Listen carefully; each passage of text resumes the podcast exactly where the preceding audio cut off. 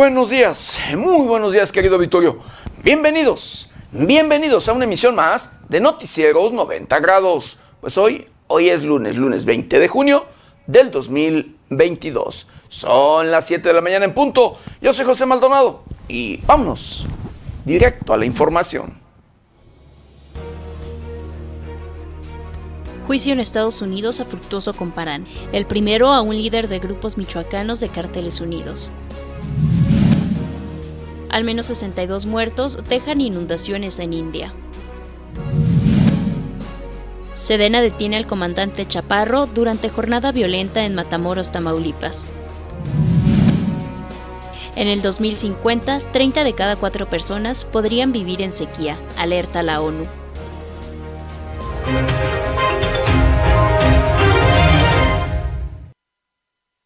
Bienvenidos, bienvenidos a una emisión más de Noticieros 90 grados. Pues sí, hoy, hoy ya es lunes, lunes 20 de junio del 2022. 20 días de este, el sexto mes de este año difícil, de este año complicado, de este año preocupante. Difícil, complicado y preocupante en todos, pero en todos los temas. Llámesele en temas financieros, en temas sociales, en temas de política, en temas de educación y por supuesto en temas de salud. Con estos, con estos problemas sanitarios, como es el SARS-CoV-2, ¿sí? mejor conocido como COVID-19, ahora la viruela del mono, eh, la hepatitis aguda infantil y demás enfermedades como es una gripe, querido Vittorio, que también por allí, también viene eh, haciendo de las suyas. Enfermedades que, por supuesto, afectan la salud y que, además de afectar la salud, afectan la economía de los propios seres humanos. Y estas, estas enfermedades que ya tienen presencia en diferentes partes del mundo, pues de acuerdo a información de la propia Organización Mundial de la Salud, podrían convertirse en pandemia, querido auditorio. Eh, de esto depende mucho, pero mucho de nosotros. Evitar, por supuesto, el alcanzar eh, contagios masivos de manera preocupante. Nada más, lo único que tenemos que hacer es seguir las indicaciones al pie de la letra. Sí, del sector salud, que, luego de manera constante eh, nos dan a conocer a través de las diferentes, pues luego plataformas, tanto de los diferentes medios de comunicación como de las propias plataformas del sector salud. Pero bueno, eh, además de las enfermedades que ya hacen presencia en el mundo entero, querido auditorio, y que para ello científicos y gobiernos hacen esfuerzos para combatirlas, también invade al mundo y en particular hablando de nuestro país, de México, la corrupción, un cáncer, una pandemia, esta, este coronavirus que se convierte en pandemia en nuestro país, que de verdad para ello no se ve que se hagan esfuerzos para combatirlo.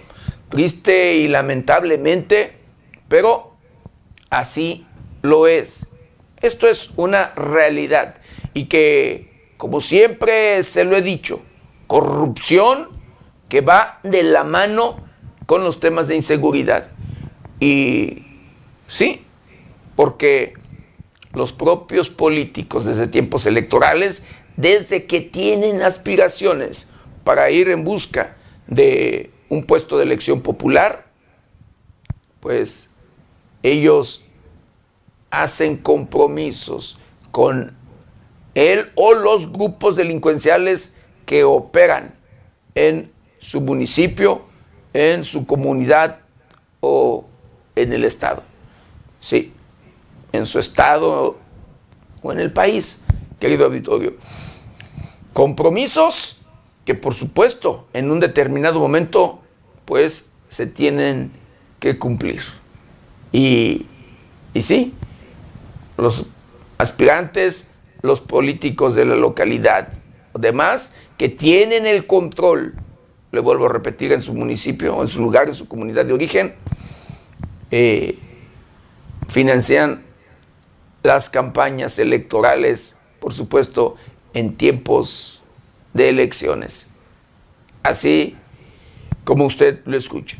Financian, apoyan, inducen el voto, obligan a los propios electores de los diferentes lugares o comunidades a votar por sus candidatos. Así como usted lo escucha. Eh, y estos, pues, una vez que ocupan el puesto de elección popular, los políticos, querido auditorio, lo único que tienen que hacer, además de cumplir con sus compromisos, pues es hacerse de oídos sordos y de vista ciega. De verdad.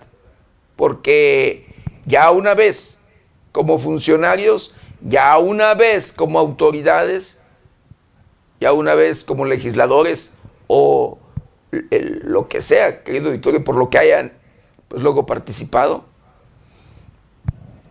y que sus propios electores, operadores incluso luego del voto,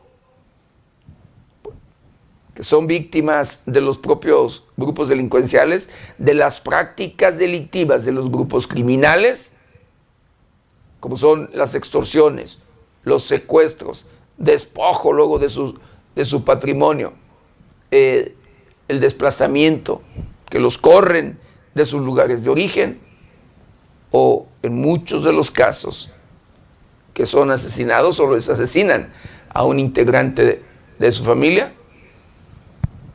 que van en busca luego de el político querido auditorio, pues estos los ignoran. Estos, ¿sí? No, no los toman en cuenta. Así como usted lo escucha.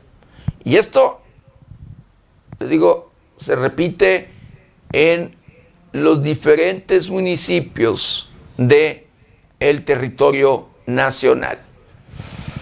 Pero bueno, así, así las cosas. Y querido auditorio, eh, pues hablando de delincuencia, hablando de inseguridad, hablando de criminales, eh, pues se lleva a cabo, usted recordará, a este, eh, pues valga, delincuente criminal, expresidente municipal de Aguililla, de Aguililla, Michoacán, sí, me refiero a Fructoso Comparán.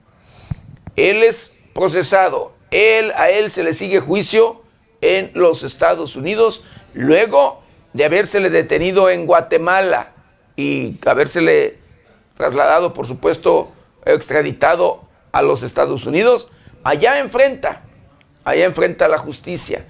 Y él y familia de él. Su familia ya se declaró, sí, escuche usted, culpable. Su familia ya es declarada eh, como culpable de muchos delitos, de el trasiego de droga, de financiar eh, a grupos criminales, financiar así, como usted lo escucha, el, a cárteles unidos.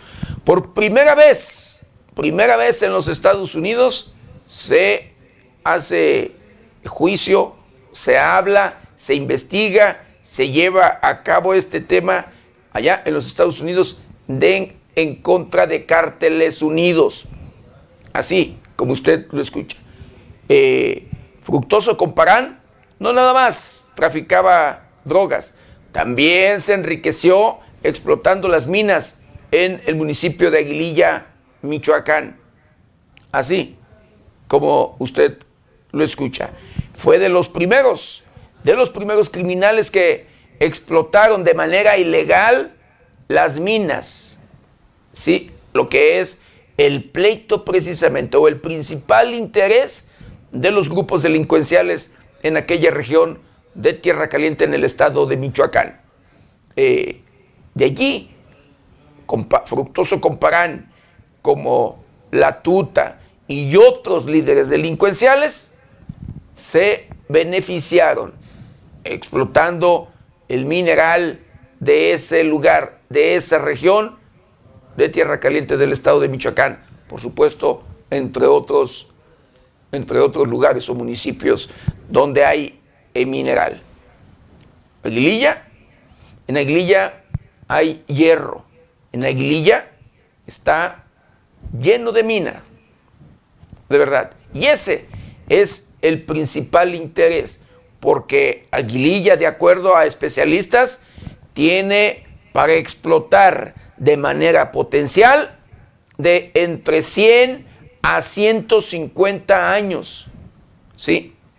Las minas, querido editor. Y por eso, por eso el pleito, por eso el control, por eso el interés de los grupos criminales en ese, en ese lugar, en ese municipio, en aquella región donde a estos grupos delincuenciales no les ha importado en lo absoluto la presencia de los miles de efectivos de las Fuerzas Armadas en aquel lugar, donde a pesar de la presencia de los grupos de las Fuerzas Armadas, de la Secretaría de la Defensa Nacional, de la Guardia Nacional, de la Secretaría de Seguridad Pública del Estado de Michoacán, entre otros, querido auditorio, los grupos criminales, los delincuentes, asesinaron al presidente municipal de Aguililla,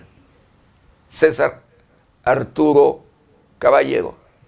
¿Sí? Y su secretario, que también la misma fecha fue presumiblemente asesinado. Así como usted lo escucha. Y que en la actualidad vive y sigue el miedo, el terror. A pesar de la presencia de los efectivos de las Fuerzas Armadas, sus habitantes no, no viven tranquilos. Y lo digo de verdad, acabamos de hacer cobertura de nueva cuenta en aquella región donde constantemente luego hemos visitado. Y sí, los habitantes continúan de verdad con el miedo, porque dicen, son testigos, de que siguen viendo a los grupos o a los criminales, que los siguen viendo paseando. No los ven armados, pero los ven todavía por allí cuidando de su lugar. Ellos así lo dicen. Incluso créame, mientras platicábamos con algunas personas, ellos mismos nos comentaban, miren, allí va, allí va uno de ellos, ese es de ellos, como usted lo escucha. Y esto es precisamente lo que les preocupa. Esto es la preocupación de los habitantes, que hay todavía presencia de los grupos delincuenciales en el lugar. Incluso, e le comento que mientras hacíamos esta cobertura, mientras trabajábamos en aquel lugar del municipio de Glilla y en particular en el aguaje, allí llegó una persona, un sujeto eh, que se hizo identificar como jefe de tenencia, pero que llegó de manera agresiva y llegó con otra persona por allí pidiendo, exigiendo que no, que dejáramos de trabajar, que no siguiéramos eh, grabando, levantando imagen eh, de lo que nosotros estábamos haciendo. Así, nos pedía que nos saliéramos de su comunidad, cuando en el lugar, allí en la comunidad de El Aguaje, hay presencia de las Fuerzas Armadas. La Guardia Nacional tiene un retén, un puesto de control. Claro, no estábamos allí en el lugar, pero eso no les importa. La Guardia Nacional, en conjunto con la Secretaría de Seguridad Pública del Estado de Michoacán, tienen ese retén, pero eso a ellos no les importa. Y bueno, yo me identifiqué con, el, con este sujeto, querido auditorio, eh, haciéndole ver y dándole a conocer que éramos periodistas. Y él mismo incluso dijo, ya lo sé, no, nos conoció eh, diciendo que ya nos había visto a través de nuestras transmisiones, que conoce el portal, que nos conoce eh, en sí por las coberturas que luego hemos hecho constantemente durante años a esa región de Tierra Caliente. Pero él nos quería limitar, quería, eh, valga, eh, que no siguiéramos haciendo nuestro trabajo. Y bueno, sí, así las cosas todavía complicadas allá en Aguililla, en Aguililla, Michoacán. Pero bueno, el tema es de que le comentaba que Fructuoso Comparán, pues sigue su proceso en los Estados Unidos y que falta él. Eh, y en estos días, él al parecer también se declarará culpable. Y esto, por supuesto, pues es para beneficiarse, para eh, que, la, que la sentencia sea menor a lo que podría eh, ser. Así como usted lo escucha, pero de acuerdo a sus declaraciones, pues financiaba a cárteles unidos. Y como lo vuelvo a repetir, primera vez en la historia que se lleva o se sigue un juicio, una investigación, ¿sí? allá en los Estados Unidos, en contra de cárteles unidos.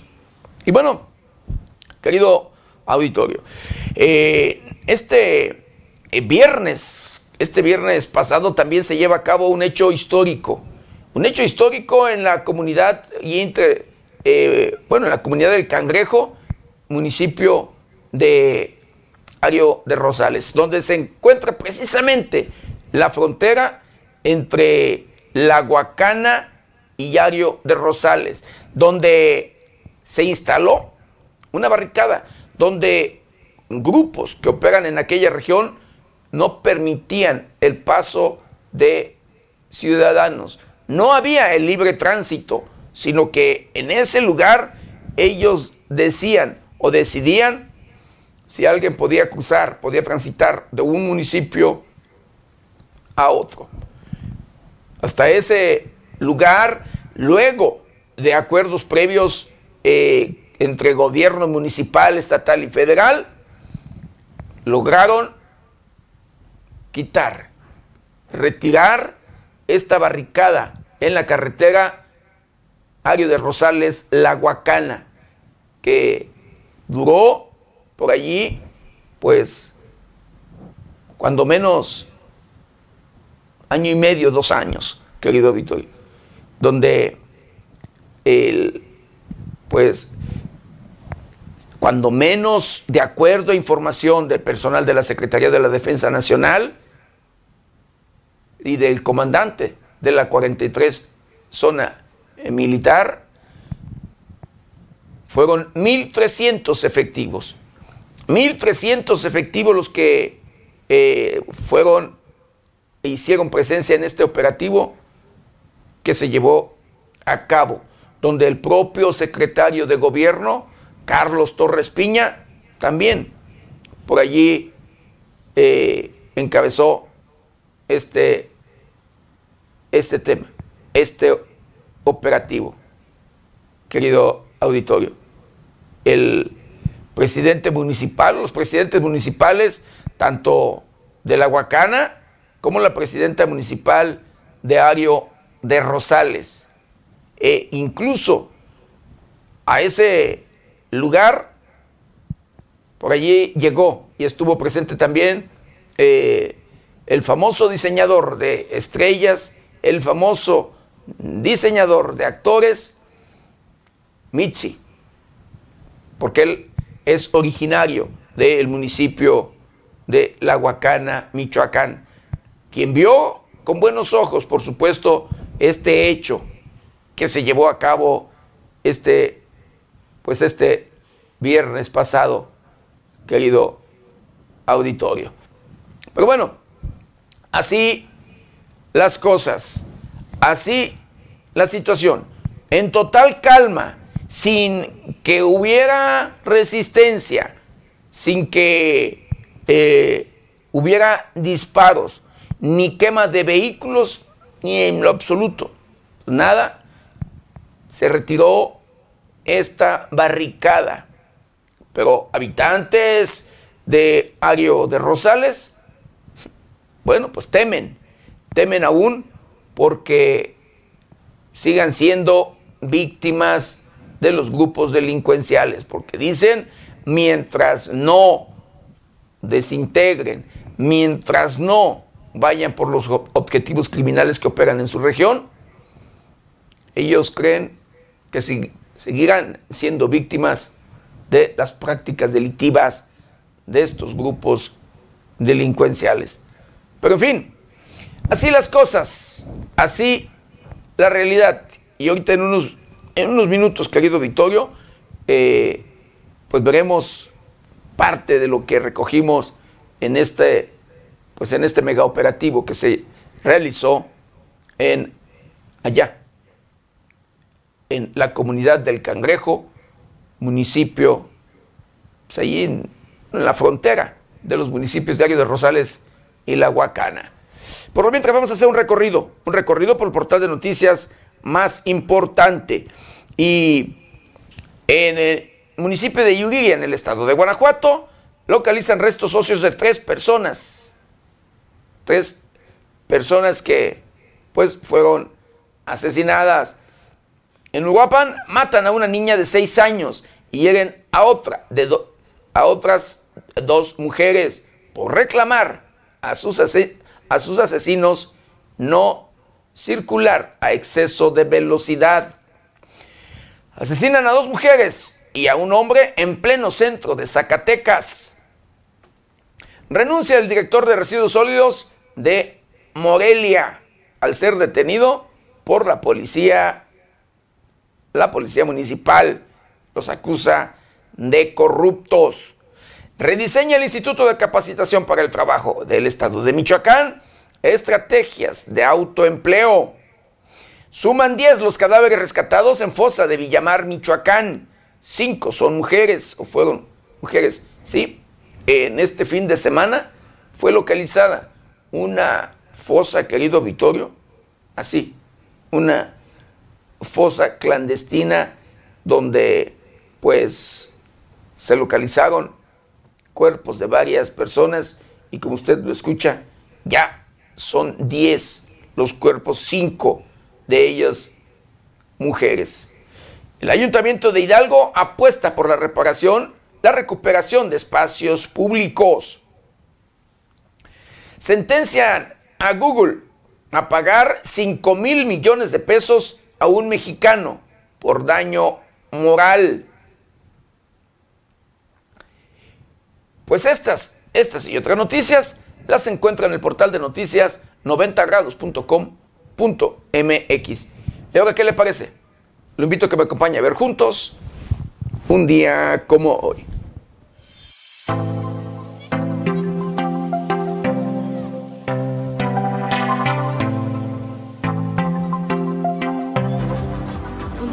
20 de junio, pero del año de 1959, muere el filósofo mexicano Samuel Ramos, autor del Perfil del Hombre y la Cultura en México. El Día Mundial del Refugiado se celebra el 20 de junio con el objetivo de visibilizar y ayudar a millones de personas que viven en condiciones de refugiados, desplazados y a la espera de asilos en otros países debido a los conflictos armados, de violencia y de persecución de los cuales son objeto en sus naciones de origen.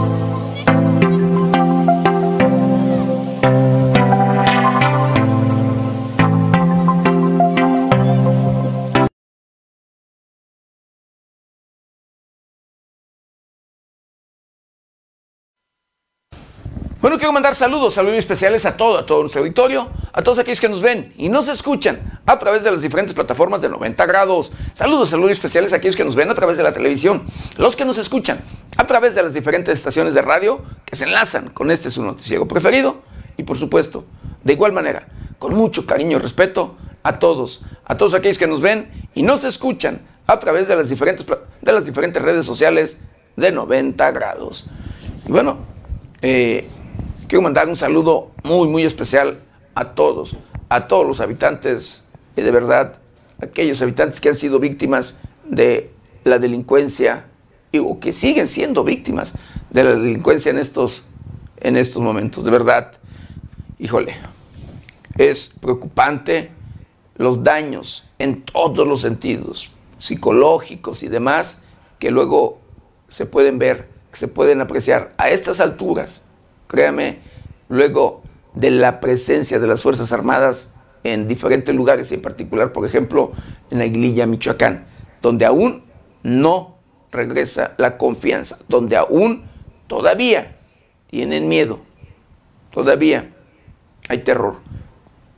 Las personas que lloran, créame, personas que luego al platicar, eh, híjole, estos luego eh, pues ya de unos meses del arribo de, la, de las Fuerzas Armadas allá en la región de Tierra Caliente, en particular en este municipio de Aguililla, Michoacán, pues que todavía se sigue con este miedo y el terror, porque aseguran, sigue la presencia de los grupos delincuenciales en el lugar.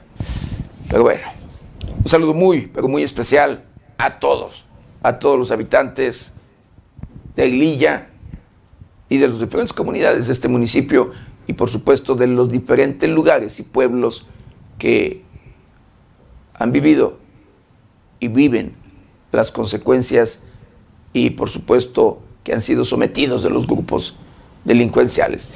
Bueno, ya de lleno, de lleno con la información, pues bueno, eh, alerta la ONU que en el 2050 tres de cada cuatro personas podrían vivir en sequía. De acuerdo al secretario general de la Organización de las Naciones Unidas, Antonio Guterres, advirtió en Madrid que para el año 2050 tres cuartas partes de la población mundial podrían vivir en sequía. Fue durante el acto central del Día Mundial de la Lucha contra la Desertificación y la Sequía, este año con sede en España, donde el secretario de la ONU destacó que la sequía es un fenómeno que afecta a todas las regiones de forma cada vez más grave y frecuente, por lo que aseguró que a mitad del siglo tres cuartas partes de la población podrían vivir en sequía. El cambio climático es parte del problema, pero también la forma en la que gestionamos la Tierra, explicó. Ante esto, preocupado, indicó que se debe revertir la espiral para combatir el cambio climático y mejorar la vida de los más pobres y vulnerables. Subrayó que de ese modo se puede mejorar especialmente la vida de las mujeres y las niñas. El secretario general de la ONU concluyó su intervención señalando que aún hay mucho por hacer para cuidar la Tierra y la biodiversidad y con un llamamiento actuemos ahora por un futuro sin sequía. Con información de la redacción informó para 90 grados Alejandro Fausto.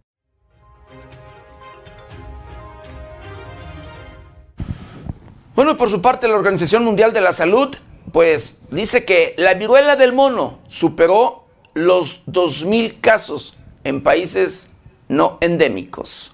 Los casos de viruela del mono en zonas donde esta enfermedad no es endémica, son ya más de 2.000 en 36 países, indica el nuevo informe sobre este brote publicado en la Organización Mundial de la Salud. Los países con más casos confirmados son el Reino Unido con 524 contagios, España con 313, Alemania con 263, Portugal con 241, Canadá 159 y Francia 125, siendo Europa la región con más afectados, con 26 países en los que se han confirmado positivos por la enfermedad. En América, además de los casos en Canadá, se han confirmado 72 en Estados Unidos, 5 en México y Brasil, 3 en Argentina y 1 en Venezuela. Se han confirmado en lo que va del año 64 contagios, aunque han habido más de 4.000 casos sospechosos. Con información de la redacción para 90 grados, Jade Hernández.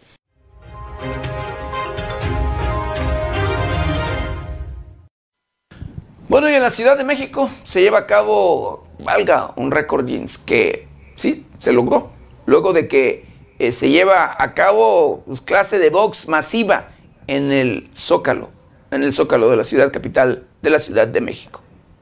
Desde temprana hora, el sábado pasado, miles de personas se dieron cita en el Zócalo de la Ciudad de México para la clase de boxeo masiva. Se logró el cometido y rompió un récord mundial. Con 14.299 personas reunidas en el Zócalo Capitalino, se rompió el récord Guinness de la clase de boxeo más grande del mundo. Las personas se dieron cita en el lugar para recibir una clase de destacados boxeadores y exboxeadores mexicanos. Cabe mencionar que las personas comenzaron a llegar desde las 6 de la mañana para iniciar el evento a las 8 horas. Como instructores estuvieron personalidades del boxeo mexicano como Humberto La Chiquita González, José Pipino Cuevas, Carlos Zárate, Juan el Alacrán Berchet, Oscar Valdés y Andy Ruiz, este último uno de los más aplaudidos. También estuvieron las reconocidas boxeadoras Mariana La Juárez, Mariana Torres y Jackie Nava. Fue cuando el presidente del Consejo Mundial del Boxeo, Mauricio Suleiman, levantó un cinturón rojo y verde, lo que simbolizaba el haber roto la marca que estaba en poder de Rusia. Informó 90 grados.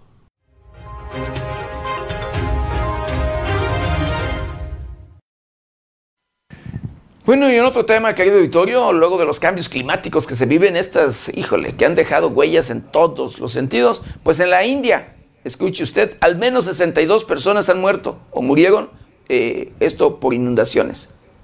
Entre víctimas causadas por las severas inundaciones y aludes que se llevaron presentes en el noroeste de India, suman ya 62 víctimas fatales derivados de estos desastres naturales. Las fuertes inundaciones han causado daños en 32 de los 35 distritos del estado de Assam, luego de que se desbordó el río Brahmaputra, situación que orilló al desplazamiento de alrededor de 3 millones de personas. El río Brahmaputra es uno de los más largos de Asia, nace en la región de Tibet y pasa por la India y Bangladesh. Los 2.800 96 kilómetros que recorre, 800 kilómetros corresponden al territorio de India. El domingo, cuatro personas desaparecieron cuando naufragaron en una embarcación con nueve personas en el distrito de Diburgar, a 500 kilómetros al este de Guwahati, la capital regional. La policía avisó que sus labores de rescate se han visto entorpecidas por las fuertes corrientes y el gobernador de Assam, Imanta Biswa, inspeccionó la zona y dijo ver un panorama sombrío. El desborde de los ríos también afecta a Bangladesh, donde el gobierno advirtió que la situación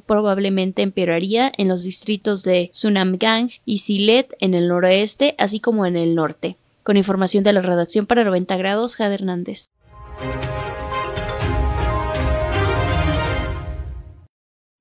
Bueno, y en Colombia, luego de llevarse a cabo elecciones, querido auditorio, pues bueno, el candidato de izquierda, eh, Gustavo Petro, gana la elección. Él será el primer presidente de izquierda. En lo que fue su tercer intento por lograr la presidencia de Colombia, el candidato de izquierda Gustavo Francisco Petro se impuso sobre el candidato independiente Rodolfo Hernández en la segunda vuelta de las elecciones del país sudamericano. Al corte del 99.25% de las mesas informativas, Gustavo Petro lleva la delantera con un 50.47% de los votos, en tanto que Rodolfo Hernández ha conseguido el 47.27%.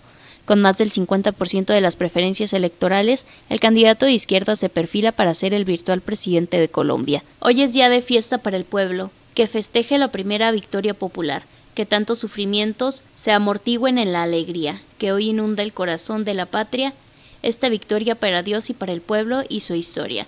Hoy es el día de las calles y las plazas. Compartió Petro en su cuenta de Twitter. El próximo presidente de Colombia, abanderado de la coalición Pacto Histórico, militó en su juventud en la guerrilla M-19, pero se incorporó a la policía a partir de 1990. Su vicepresidenta Francisca Márquez es conocida por activismo en contra de la minería ilegal. Con información de la redacción para 90 grados, Jade Hernández.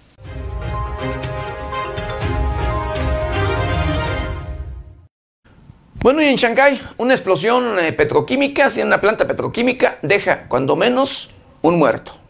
De acuerdo a medios chinos, autoridades del país informaron sobre una explosión en China que provocó un incendio en una planta química de Shanghái, ciudad considerada como la capital económica del país. El saldo fue de un muerto y un herido. Las autoridades de Shanghái informaron que la explosión se registró la madrugada de el sábado en Sinopec Shanghái Petroquímica, ubicado en el distrito periférico de Hinshan, a causa de la explosión, se generó un incendio en la planta química y provocó la muerte de una persona, así como otras más heridas, agregaron las autoridades que anunciaron el inicio de una investigación. Actualmente las tareas de eliminación en el lugar se están aplicando de forma ordenada y la combustión de protección se está llevando a cabo, informó el gobierno de Shanghái en las redes sociales. Según reporta la agencia de noticias oficial, Será la Oficina de Urgencias del Gobierno de China la encargada de realizar la investigación que determine las causas del siniestro. La empresa, por su parte, declaró que cooperará en la investigación y señaló que el cierre de la planta química no tendrá un impacto significativo en el mercado. Respecto a la persona muerta, informaron que se trató de un conductor de vehículo que transportaba terceros. Con información de la redacción para 90 grados, Jade Hernández.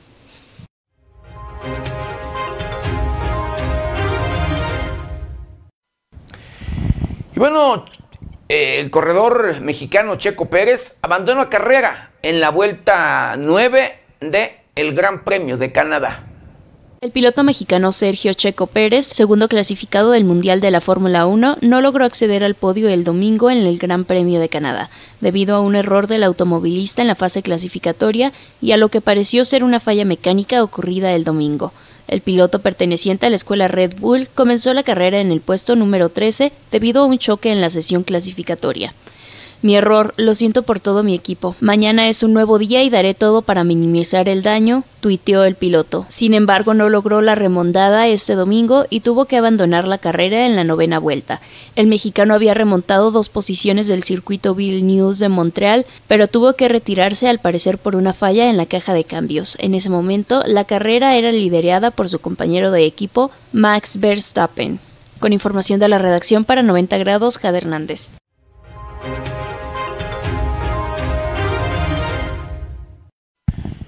Y bueno, hablando de este tema que le comentaba querido Victorio de Fructoso Comparán, juicio en Estados Unidos a este criminal, el primero a un líder de grupo michoacano como es Cárteles Unidos.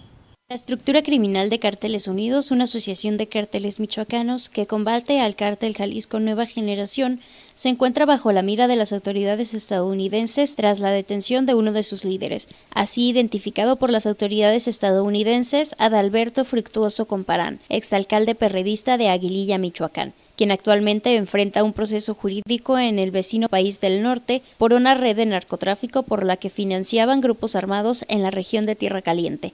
En marzo del 2021, Fructuoso Comparán Rodríguez fue detenido en Guatemala en cumplimiento de una orden de extraditación emitida por los Estados Unidos.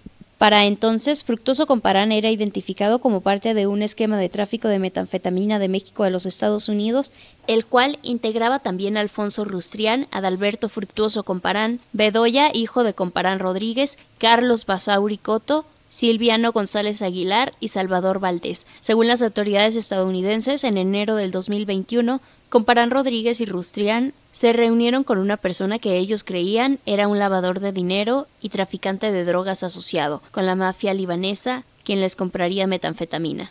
En ese encuentro, Rustrián presentó a Fructoso Comparán como líder de la organización delictiva de Cárteles Unidos que opera en Michoacán y sus límites con estado de Guanajuato, Jalisco y Guerrero, el resultado de esta reunión fue el acuerdo de compra-venta de 500 kilos de metanfetamina que serían enviados de México a Estados Unidos, a través de Texas para llegar finalmente a Miami. Según las investigaciones, los recursos producidos de este negocio criminal serían en parte para financiar a los grupos de civiles armados que operan en Michoacán, que con la playera de protegen las incursiones de sus rivales y de las autoridades y los principales bastiones del crimen en esta entidad, como el cártel de Tepalcatepec y los Viagras.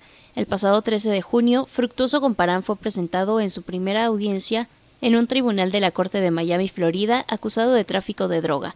Esta es la primera vez que en Estados Unidos juzgan a un líder y miembro de la organización delictiva de Cárteles Unidos que por un par de años permaneció sin ser reconocida por las autoridades mexicanas y extranjeras.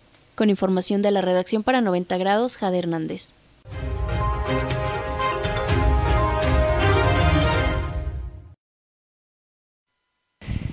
Y bueno, escuche usted, mire, a horas, a unas horas de haber renunciado, ¿sí? Asesinan el exdirector de seguridad, eh, de seguridad pública de Coyuca. Era escolta del alcalde Ociel Pacheco.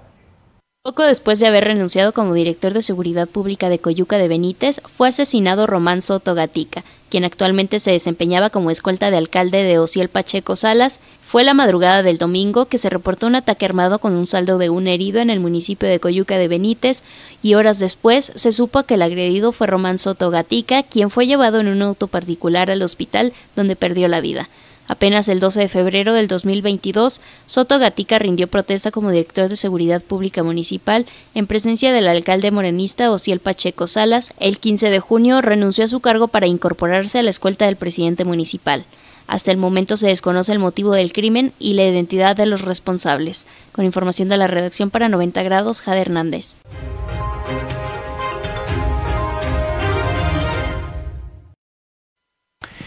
Y escuche usted, vea nada más cómo se las ingenian los criminales para hacer de la suya, para delinquir, para traficar o para lo que sea, en este caso, para traficar.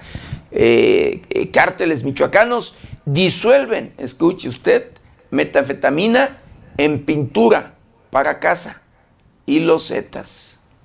Los cárteles michoacanos de la droga usan profesionales químicos para la producción de metanfetamina y su trasiego a los Estados Unidos, disolviendo la sustancia química en pintura y losetas de cemento que luego son sintetizados en laboratorios de Estados Unidos para su distribución en el país. Así lo reveló la investigación contra el líder de los cárteles unidos en Michoacán, Adalberto Fructuoso Comparán, exalcalde perredista de Aguililla, acusado en Estados Unidos del trasiego de más de 500 kilos de metanfetamina en el estado de Florida. Fructuoso Comparán alias del Frutos es identificado como líder de los Cárteles Unidos, una asociación de cárteles michoacanos que combate al cártel Jalisco Nueva Generación y a los cuerpos de seguridad pública y fuerzas armadas de sus bastiones delictivos en la tierra caliente de Michoacán.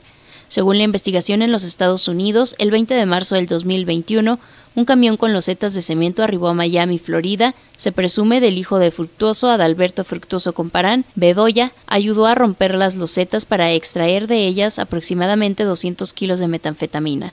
El resto del cargamento de metanfetamina, 300 kilos, llegó a Miami el 26 de marzo del 2021. En este caso, la droga fue extraída de galones de pintura para casa con ayuda de dos químicos de apellidos González, Aguilar y Valdés, también detenidos. Luego de esta operación, las autoridades estadounidenses aseguraron la droga antes que fuera puesta en venta en las calles e hicieron los arrestos del líder de este grupo criminal, el exalcalde Comparán Rodríguez, su hijo y otros miembros de la organización transnacional. El 13 de junio, Fructuoso Comparán fue presentado en su primera audiencia en el Tribunal de la Corte de Miami, Florida, acusado de tráfico de drogas. Con información de la redacción para 90 grados, Jade Hernández.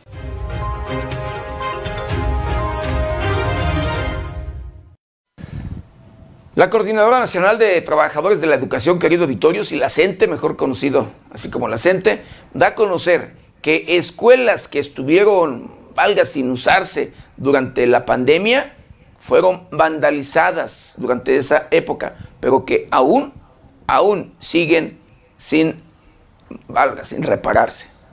Ni siquiera el 50% de las escuelas del nivel básico que fueron vandalizadas durante la suspensión de actividades presenciales por el COVID-19 fueron atendidas por la Secretaría de Educación en el Estado, denunció Benjamín Hernández Gutiérrez, dirigente estatal de la Coordinadora Nacional de Trabajadores de la Educación, Poder de Bases. El representante magisterial apuntó que en algunos casos solo se levantó el registro de los daños o robos que se tuvieron en los espacios académicos, pero no fueron reparados ni recibieron apoyo de las autoridades del gobierno del Estado. Indicó que entre las deficiencias de personal en planteles de nivel básico es la contratación de trabajadores que hagan funciones de vigilancia para resguardar los espacios, principalmente en zonas consideradas como vulnerables de robos. La CENTE Poder de Bases señaló que los hurtos reportados en las instalaciones fueron desde tinacos, cableado de luz, tubería o equipos de computación. Según datos proporcionados en agosto del 2021 por la Secretaría de Educación Pública, a nivel nacional, 10.000 escuelas fueron vandalizadas durante la contingencia por el coronavirus. Con información de Amanda Bautista Rodríguez para 90 grados, Luis Manuel Guevara.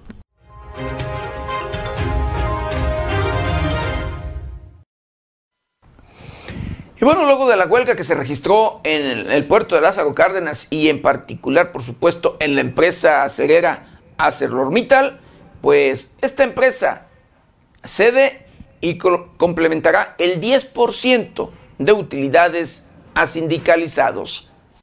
Apenas unas horas duró la huelga promovida por la sección 271 del Sindicato Nacional de Trabajadores Mineros, Metalúrgicos, Siderúrgicos y similares de la República Mexicana, pues tras una negociación en la Ciudad de México lograron un acuerdo que puso fin a la paralización de actividades en la acerera. De acuerdo al secretario general de la sección 271, Francisco Navarreyes, la empresa otorgó el pago del 10% de reparto de utilidades a los trabajadores mineros, el cual será repartido entre sus casi 3.500 afiliados distribuidos entre la sección 271 171 y la 305 de Ciudad Obregón, Sonora. De acuerdo, este acuerdo significa darle continuidad a una importante derrama económica para la ciudad y sobre todo para garantizar el bienestar de los trabajadores y sus familias. Con este convenio se pone fin al movimiento de huelga estallado este miércoles 15 de junio, detalló Navarreyes. El secretario general de la sección 271 agradeció el respaldo que tuvo en las negociaciones el senador morenista Napoleón Gómez Urrutia, quien dirige el sindicato a nivel nacional. También estuvo presente el gobernador del estado, Alfredo Ramírez Bedoya. Con información de la redacción informó para 90 grados Alejandro Frausto.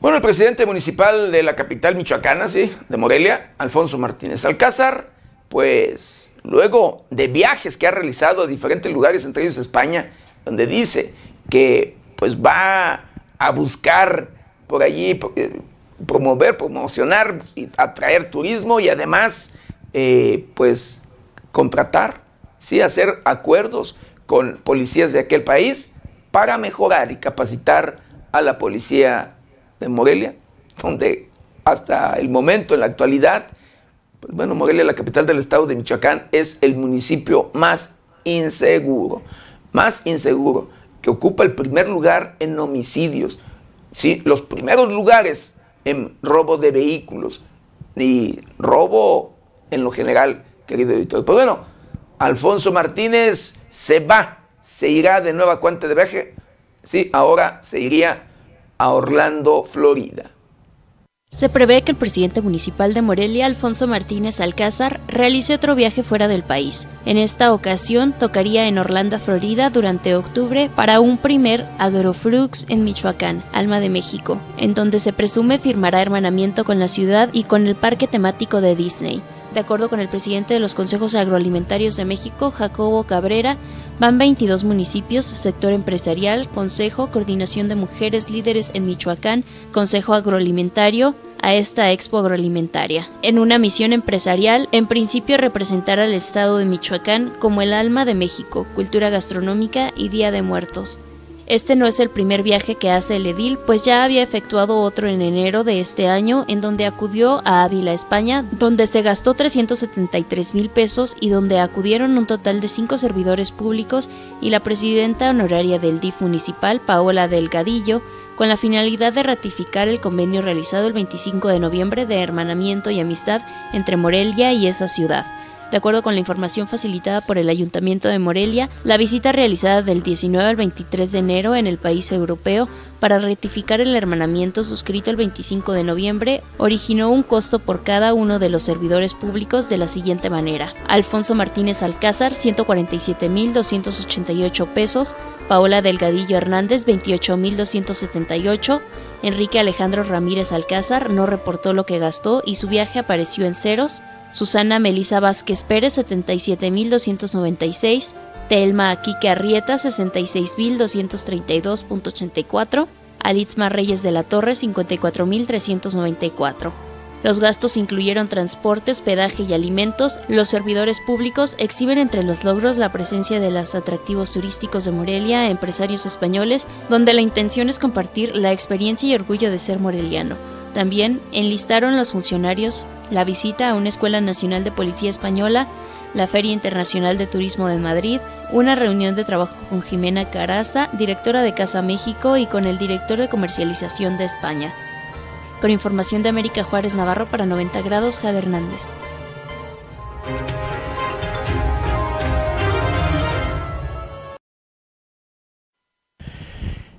Bueno, el gobernador del estado de Michoacán, luego de este acuerdo, querido Vittorio, que se llevó a cabo eh, con los sindicalizados o con el sindicato 271 eh, de la, la sección 271 del sindicato de allí de ArcelorMittal, querido Vittorio, pues Alfredo Ramírez Bedoya celebra este acuerdo entre el sindicato de mineros y la empresa ArcelorMittal. Después de participar en la mesa de conciliación con la que el Sindicato Nacional de Trabajadores Mineros, Metalúrgicos, Siderúrgicos y similares de la República Mexicana y ArcelorMittal México lograron un acuerdo que pone fin a la huelga en la planta de la empresa cerera en Lázaro Cárdenas, el gobernador Alfredo Ramírez Bedoya celebró que se mantenga la estabilidad económica en Michoacán y que al mismo tiempo sean respetados los derechos de los trabajadores. Es un esfuerzo de todas las partes para lograr que la planta productiva ArcelorMittal siga trabajando y que se aplique la ley en beneficio de sus trabajadores, dijo el gobernador Alfredo Ramírez, quien presidió junto con el subsecretario del Trabajo y Previsión Social, Alejandro Salafranca Vázquez, la mesa de conciliación entre representantes del sindicato y directivos de la empresa siderúrgica. Agradezco la disposición de la empresa y directivos de ArcelorMittal para conciliar y acordar que se otorgue un bono en base a las utilidades de la empresa. Es algo histórico, muy superior a cualquier otro reparto de la empresa, enfatizó. Refirió que este acuerdo es parte de la política laboral de la Cuarta Transformación en el sentido de distribuir el reparto de la riqueza y de beneficiar directamente a los trabajadores. En la reunión estuvo presente el senador y secretario general del sindicato Napoleón Gómez Urrutia, quien durante la mesa de conciliación resaltó la importancia de que se aplique la ley en beneficio de los trabajadores. Además, Víctor Cairo, director ejecutivo de ArcelorMittal en México, quien aseguró que siempre ha prevalecido el diálogo para dar solución a los conflictos internos. Con información de la redacción, informó para 90 grados Alejandro Frausto.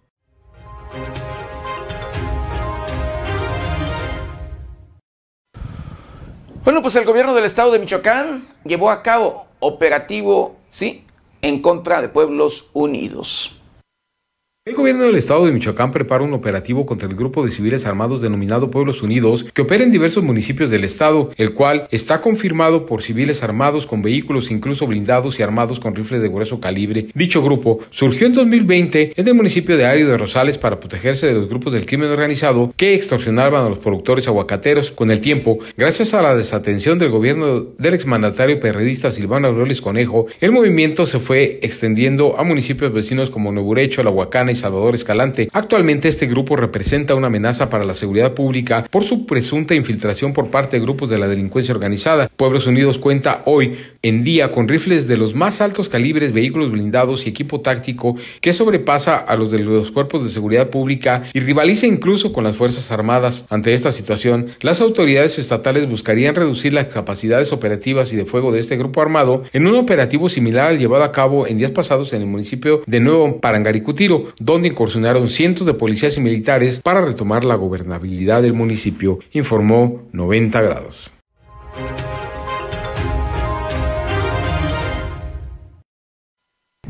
Bueno, la Secretaría de la Defensa Nacional y otras autoridades de las Fuerzas Armadas desplegaron en total cuando menos 1.300 elementos para liberar ¿sí?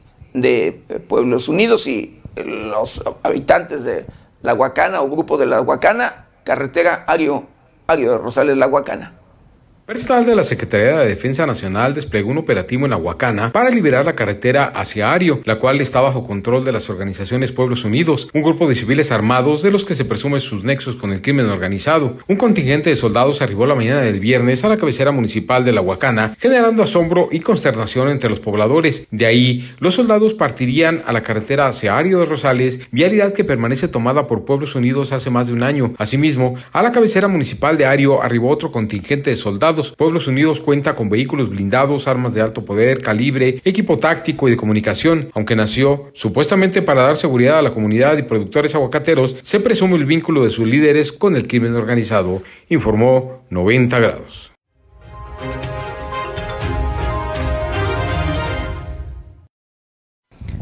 Pues por fin hay libre tránsito en esta carretera de Ario, Ario de Rosales, La Huacana. Por medio de redes sociales circuló un video de la liberación de la carretera La Huacana Ario de Rosales operativo en el que participaron fuerzas federales y estatales. En el video que circula en Twitter se puede ver al secretario de Gobierno de Michoacán Carlos Torres Piña, así como al diputado local Reyes Galindo y al presidente municipal de Ario Irma Moreno, al frente de un nutrido grupo de efectivos militares y policíacos. Desde la mañana del viernes 90 grados informó sobre el despliegue de fuerzas del orden en ambos municipios en un operativo que tendría por objetivo disminuir la influencia del grupo de civiles armados que en la región. La vialidad liberada llevaba más de un año tomada por el grupo de civiles armados del grupo en cuestión, el cual cuenta con vehículos blindados, armas de grueso calibre, equipo táctico y de comunicación, informó 90 grados.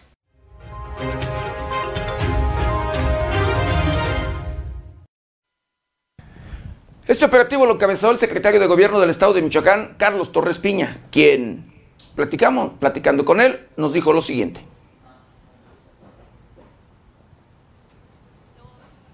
Secretario, buena tarde. Eh, finalmente, luego de esfuerzos y eh, comunicación con los diferentes grupos que, operan, que tienen eh, barricadas instaladas en el estado de Michoacán, se llega a esto, el desactivar las barricadas en esta región de Tierra Caliente, una de las más conflictivas? Pues mira, primero agradecerle mucho a los alcaldes de La Huacana y a la presidenta de área de Rosales, que ayudaron mucho en el diálogo entre ellos, con la misma población de aquí de la zona, para que esta barricada que no permitía el paso absolutamente de nadie, ni hacia Ario, ni hacia La Huacana, ha permitido que ante este acercamiento que se tuvo, pues ya poder retirar esta barricada de aquí del cangrejo eh, que obstruía el paso a cualquier ciudadano y que mucha gente de la Huacana de Ario tenía que ir hasta la pista para poder este, transitar. Aparte de más tiempo, pues más gasto. Y yo creo que el día de hoy el esfuerzo que se hizo con la Sedena, la Guardia Nacional, Seguridad Pública, pues a partir de hoy ya hay libre tránsito en esta región que durante más de un año no se tenía. Esto es parte de lo que el propio gobernador del estado de Michoacán ya había con fue parte de lo que nos dijo precisamente el secretario de gobierno del estado de Michoacán, allá en el lugar, en la comunidad del Cangrejo, en, este, en esta comunidad frontera entre los municipios de de Rosales y La Huacana, Michoacán. Pero también ahí estuvo presente el presidente municipal de este municipio de La Huacana, quien, con quien platicando con él, nos dijo lo siguiente. Presidente, luego de esfuerzos y demás, eh, finalmente hasta ahora se logra el libre tránsito en esta carretera aquí en la región de Tierra Caliente, en particular en su municipio de La Huacana. Sí, así es. Mire, la verdad hoy es un día, este, pues, un día donde nosotros en el municipio de La Huacana, pues, estamos muy contentos. Toda la ciudadanía tiene ya bastantes meses esperando que este momento se dé y de hecho, pues, ya ocupaba que esto este, ocurriera. Eh, gracias a Dios que, todo salió bien. Yo quiero agradecer al secretario de Gobierno, a nuestro gobernador, eh, por intervenir, por respaldar y por siempre estar atentos a, coordinarnos de una buena manera. Y yo creo que también le apuesto a que esto que se está haciendo hoy, esta estrategia que se está diseñando por parte del gobierno federal, estatal y los municipios, creo yo que va a ser definitivo, creo que va, va a funcionar. Creo que esto es el parteaguas de una nueva etapa en el municipio de eh, La Huacana. Sí, sí, considero yo que este, pues eh, a, raíz de que tantos meses estuvimos por ahí este, pues batallando, batallando la gente que tiene que trabajar en ambos municipios, eh, los propios enfermos, este, creo yo que ahora este, con esta eh, apertura de libre tránsito.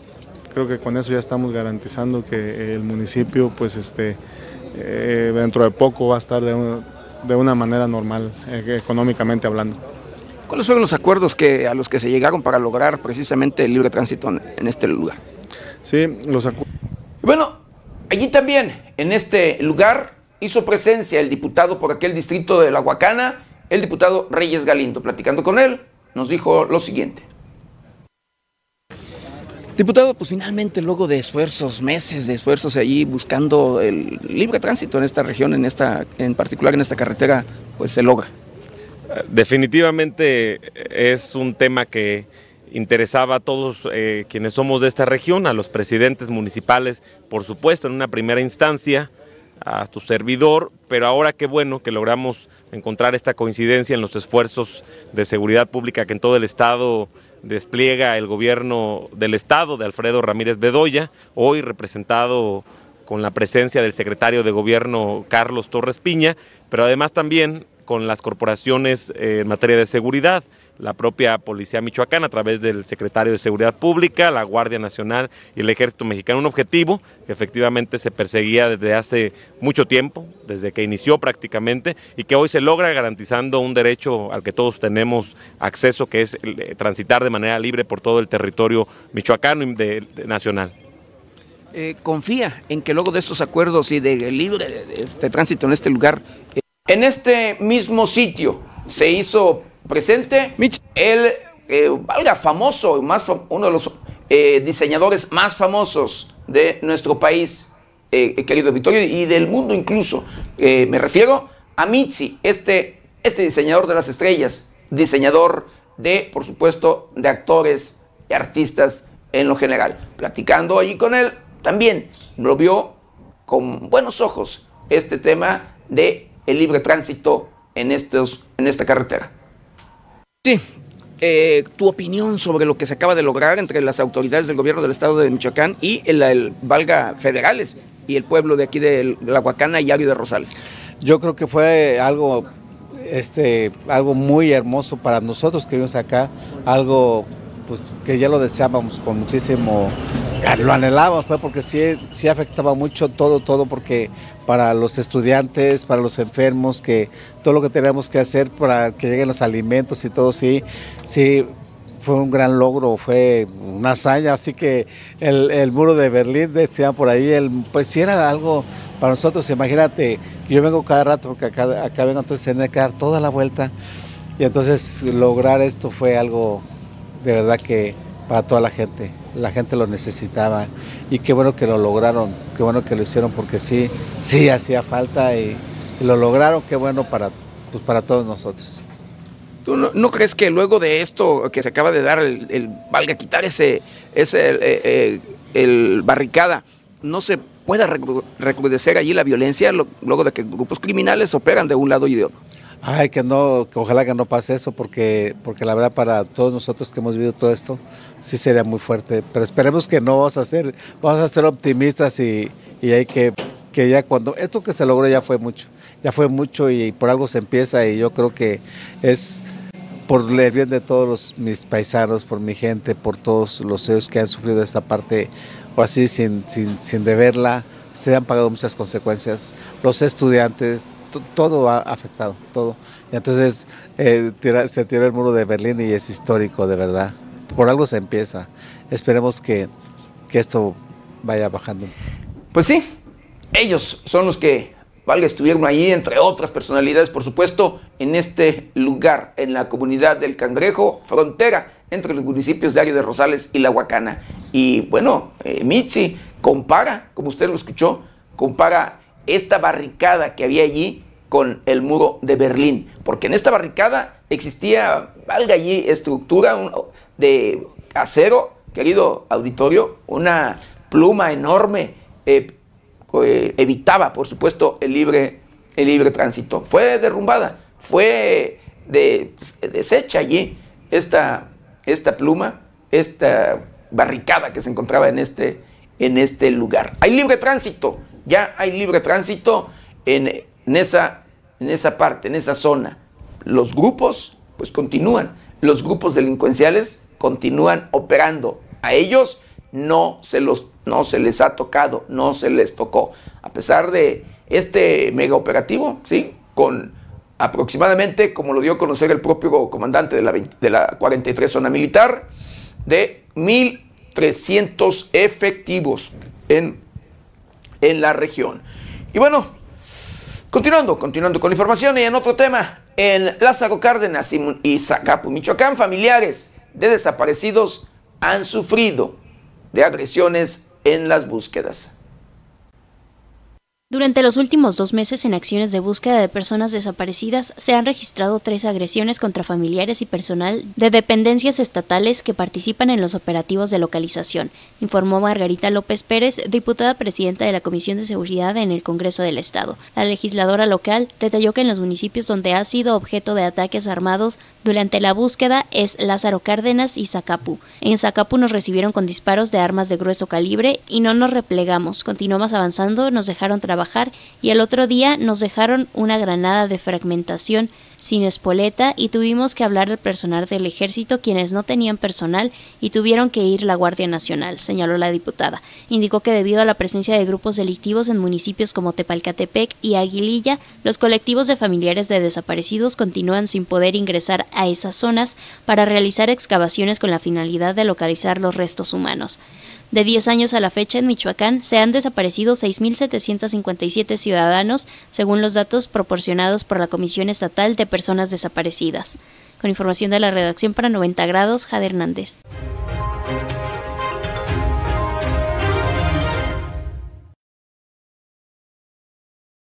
En particular en Matamoros reportan quema de vehículos, bloqueos y tiroteos allá en este municipio. La ciudad fronteriza de Matamoros vivió una jornada violenta el domingo, pues se registraron balaceras, robos y quema de vehículos, bloqueos y persecuciones en las principales vialidades. Reportes en redes sociales y medios locales dan cuenta de los incidentes violentos que iniciaron desde la madrugada cuando se presentaron persecuciones y enfrentamientos armados. Una vez que amaneció, los habitantes de Matamoros presenciaron un escenario devastador, pues habían carros, autobuses de transporte públicos y camiones incendiados bloqueando al menos 16 puntos de la ciudad. De acuerdo a información preliminar, un operativo con el fin de detener al líder del cártel del Golfo habría detonado la violenta respuesta por parte de presuntos integrantes de grupos delictivos. Hasta el momento ni el gobierno estatal ni el federal se ha pronunciado al respecto de los sucesos, los cuales tuvieron lugar durante la madrugada del domingo en Matamoros. Con información de la redacción para 90 grados, Jade Hernández.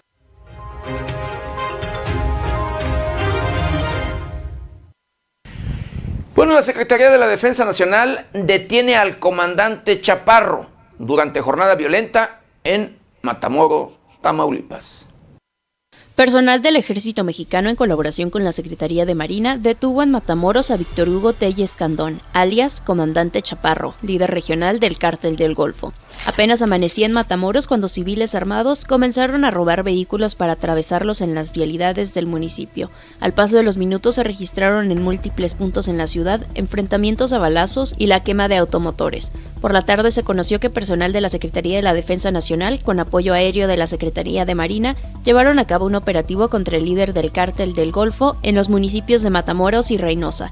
La operación exitosa permitió la captura de Víctor Hugo Telles Candón, alias el comandante Chaparro, y tres de sus guardaespaldas. De inmediato los detenidos fueron trasladados a las oficinas de la Fiscalía General de la República vía aérea. Con información de la redacción para 90 grados, Jade Hernández.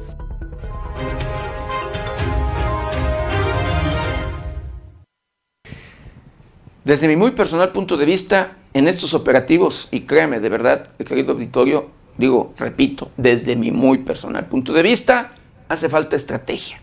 Porque, pues, imagínense, permitir en un determinado momento que esto se salga de control, que bloqueen, que roben vehículos, que quemen o demás, eh, eh, querido auditorio, es de verdad increíble.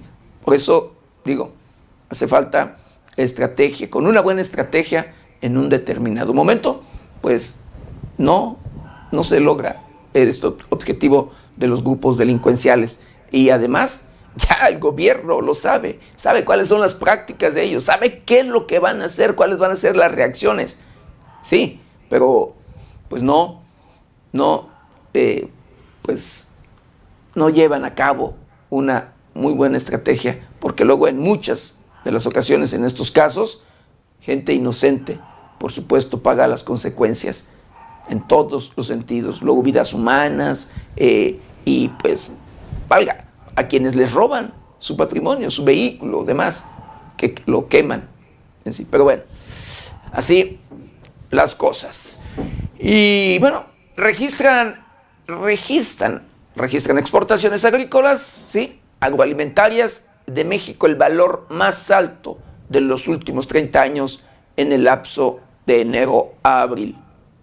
En el periodo enero-abril de este año, la balanza comercial agroalimentaria del país registró un superávit de 3.727 millones de dólares, cifra similar a la registrada en el igual lapso del 2021, informó la Secretaría de Agricultura y Desarrollo Rural. Detalló que las exportaciones sumaron 17.163 millones de dólares, lo que representó un crecimiento del 14.12% respecto al igual lapso del 2021, mientras que las importaciones totalizaron 13.436 millones de dólares. De esta forma, dijo, el comercio agroalimentario en México con el mundo alcanzó 30.598 millones de dólares, donde el 56% fueron ventas del país, las cuales mantienen su tendencia al alza. El valor de las exportaciones agroalimentarias de México a abril se ubicó como el más alto reportado en los últimos 30 años, de acuerdo con cifras del Servicio de Información Agroalimentaria y Pesquera. Asimismo, al mes de referencia, México registra un superávit en su balanza comercial, agropecuaria e industrial por noveno año consecutivo. La dependencia federal señaló que en los primeros cuatro meses del año, la balanza agropecuaria y pesquera presentó un saldo positivo de 1.217 millones de dólares, con ventas por 7.901 millones de dólares y compras al exterior por 6.685 millones de dólares. De acuerdo con cifras del Banco de México, las exportaciones agroindustriales alcanzaron 9.261 millones de dólares y las importaciones 6.751 millones de dólares, resultando así un superávit comercial de 2.510 millones de dólares en el periodo de referencia. Agricultura apuntó que las bebidas, frutas y hortalizas son los principales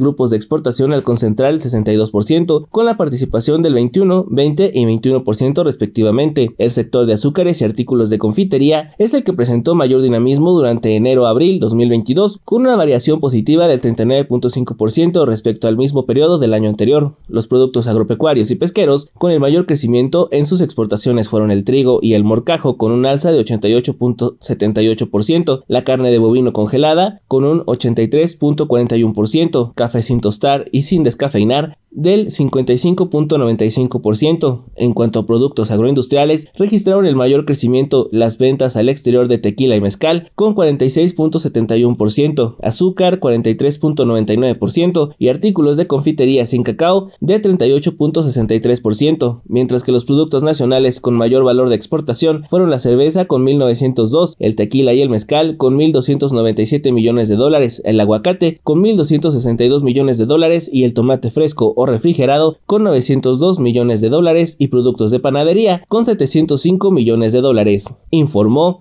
90 grados.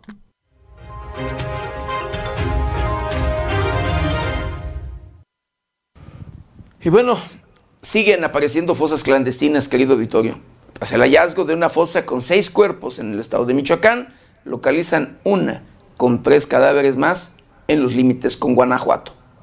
Autoridades del estado de Guanajuato confirmaron el rescate de tres cuerpos de una fosa clandestina en una comunidad del municipio de Yuriria, Guanajuato, colindante con Purándiro, Michoacán. Este hallazgo se dio al mismo tiempo que fueron localizados seis cadáveres en un predio en el municipio de Villamar, Michoacán, colindante con Jalisco. El hallazgo tuvo lugar el sábado luego de que pobladores de la comunidad de Tejocote denunciaron a las autoridades la presencia de un reciente entierro clandestino, del cual se percataron por el fuerte olor que de él emanaba. Al sitio acudieron elementos de los cuerpos de seguridad pública y procuración de justicia, quienes confirmaron el reporte procediendo a acordonar el área y excavar en el lugar. De acuerdo a las autoridades, en el sitio fueron localizados prendas de vestir que correspondían a cinco personas, aunque hasta el sábado solo se sabía del rescate de tres cuerpos. Este hecho se dio casi al mismo tiempo de que en Villamar, Michoacán, eran rescatados los cuerpos sin vida de seis personas inhumadas clandestinamente. Con información de la redacción para 90 grados, Jade Hernández.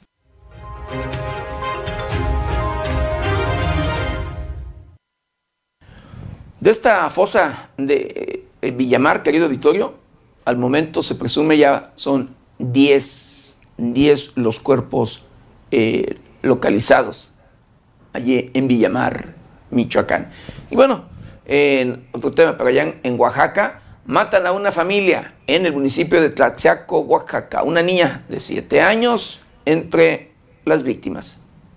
Mientras viajaban a bordo de su automóvil sobre la carretera federal 125, una familia de cuatro integrantes fue asesinada. Entre las víctimas había una niña de siete años. De acuerdo a medios locales, el ataque armado fue perpetrado por sujetos que viajaban en motocicletas, los cuales le dieron alcance al vehículo a la altura del peaje de Altos de las Mesas de la carretera Tlaxiaco-Pinoteca Nacional. Debido a la agresión armada, el conductor del vehículo terminó por impactarse contra un árbol que estaba en el camellón. No hubo sobrevivientes en el ataque en el que fallecieron dos hombres, una mujer y una niña de 7 años. La familia era originaria de Chicapilla, lugar a donde se dirigían. Con información de la redacción para 90 grados, Jade Hernández.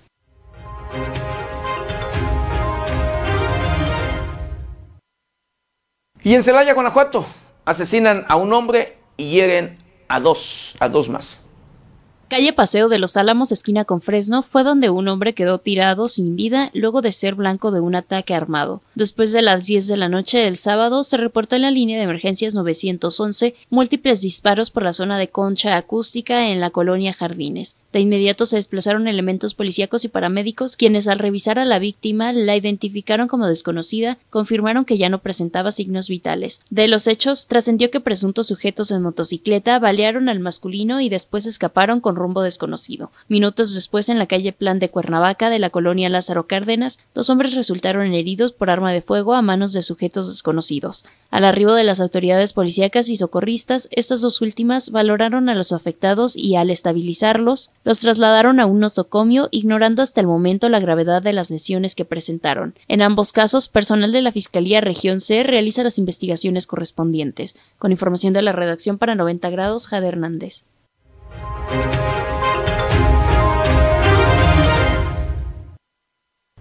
Bueno, y eh, autoridades eh, de salud, querido Victorio, confirman, sí, dan a conocer cinco casos de viruela del mono en el estado de Jalisco.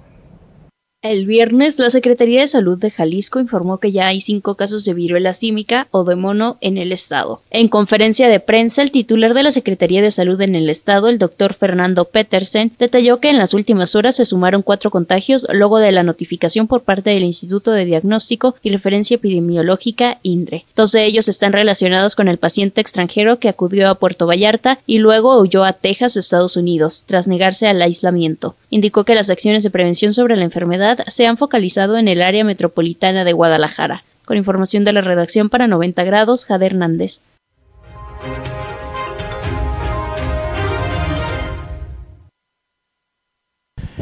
Bueno, el techo de un hospital, eh, hospital civil en Tepic, eh, colapsa por las lluvias. Causa de las fuertes lluvias provocadas por el huracán Blas, el techo del Hospital Civil del Instituto Mexicano del Seguro Social IMSS Bienestar de Tepic cayó debido a las fuertes lluvias por lo que médicos y enfermeras tuvieron que cubrir con un paraguas a un paciente. Fue por medio de videos difundidos en redes sociales, donde se muestra al personal de salud atendiendo a un paciente que se encontraba en cama, debajo de una enorme gotera, por lo que se filtraban hilos de agua. Ante esto, el personal afiliado a la sección 31 del Sindicato Nacional de Trabajadores de la Salud del Hospital Civil del IMSS fueron a ayudarlo y lo cubrieron con un paraguas mientras le daban atención médica, ya que indicaron que no podían mover al paciente debido a que requería de las conexiones en dicho lugar, así como los aparatos y sustancias colocados en la pared del nosocomio. También aprovecharon la situación de emergencia para evidenciar las carencias de los hospitales y de los equipos con los que se cuenta, pese a la incorporación al nuevo sistema, por lo que exigieron mejores condiciones de trabajo y mayor material y calidad para poder brindar la mejor atención a los pacientes, informó 90 grados.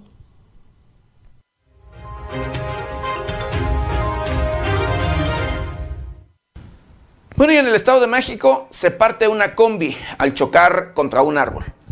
Al menos 13 personas perdieron la vida y 8 más resultaron heridas al verse involucradas en el choque de una furgoneta del Servicio de Transporte Público contra un árbol en la carretera México-Querétaro.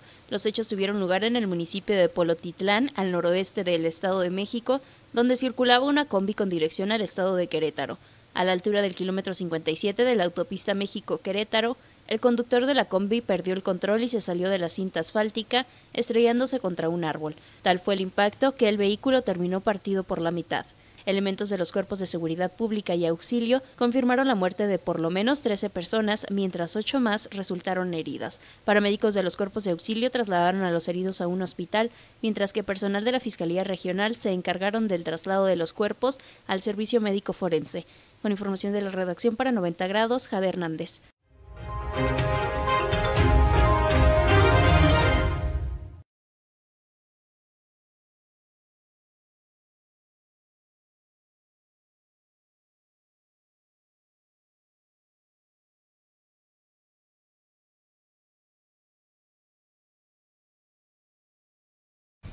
Y bueno, para que no nos sorprendan los cambios climáticos, acompáñame a conocer el pronóstico del tiempo para las próximas horas.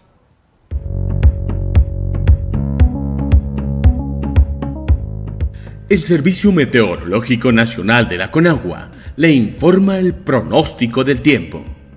Este día, Celia se desplazará hacia el oeste, al sur de la costa de Oaxaca, e interaccionará con un canal de baja presión extendido sobre el occidente y suroeste del Golfo de México, y con la onda tropical número 6, que recorrerá la península de Yucatán.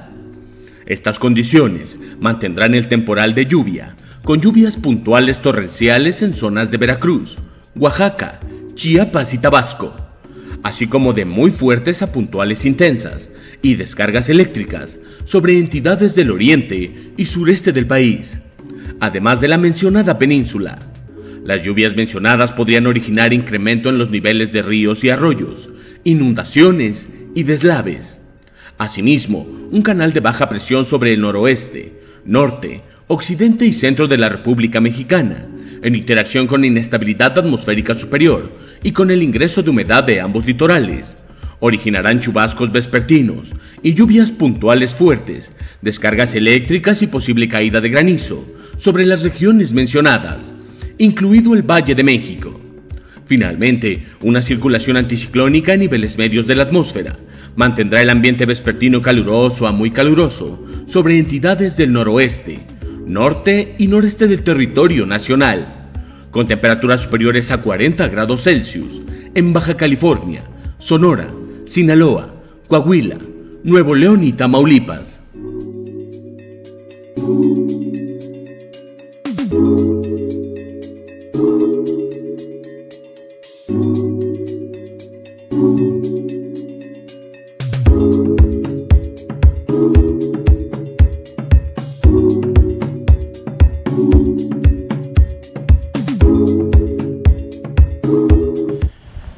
Hemos llegado, hemos llegado al final de una emisión más de Noticieros 90 grados. No sin antes quiero agradecerle de verdad infinitamente el que nos hayan acompañado en este su noticiero preferido. Yo lo espero mañana, mañana, ya martes de 7 a 8 de la mañana y nuestra querida compañera Berenice Suárez de 8 a 9 de la noche. Recuerde, lávese las manos constantemente con agua y jabón. Utilice gel antibacterial, cubrebocas, careta de ser posible. Guarde su distancia cuídese y cuide a los suyos. Yo soy José Maldonado. ¿Está usted bien informado?